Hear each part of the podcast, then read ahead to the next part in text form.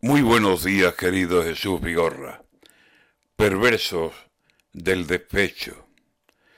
Me recuerda esta venganza una vieja soleá que escribió Antonio Murciano. Me la tienes que pagar. Ya le diré yo a tu novio dónde tienes un lunar.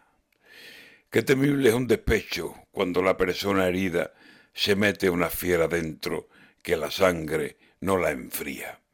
Y si para colmo canta, como el caso de Shakira, las notas se vuelven garras y la letra, dirigida con todas las intenciones, a más duele, es cuchilla de doble filo y untada de venenosa saliva. Por muy larga que haya sido su carrera futbolística, Piqué no tuvo un marcaje como el que ahora tiene encima. La colombiana cantando y soltando, madre mía, de la novia, de la madre y de toda la familia, y, soltando pildorazos de desagradables píldoras. La vida en el viejo hogar yo no sé cómo sería, pero la de separados, por lo que queda a la vista, es un infierno cantado que en la boca de Shakira no hay quien se acerque a apagarlo, porque se achillarraría.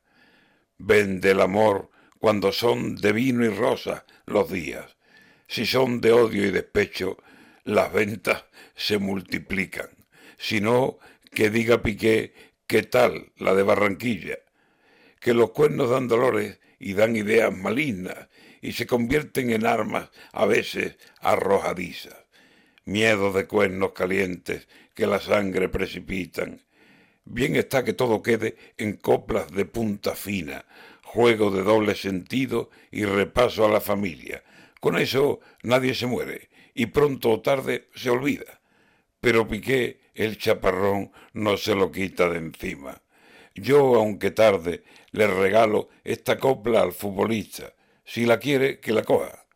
Por si me dejaba un día, le di solo la mitad del amor que me pedía pero ya es tarde, muy tarde. Cualquiera frena a Shakira.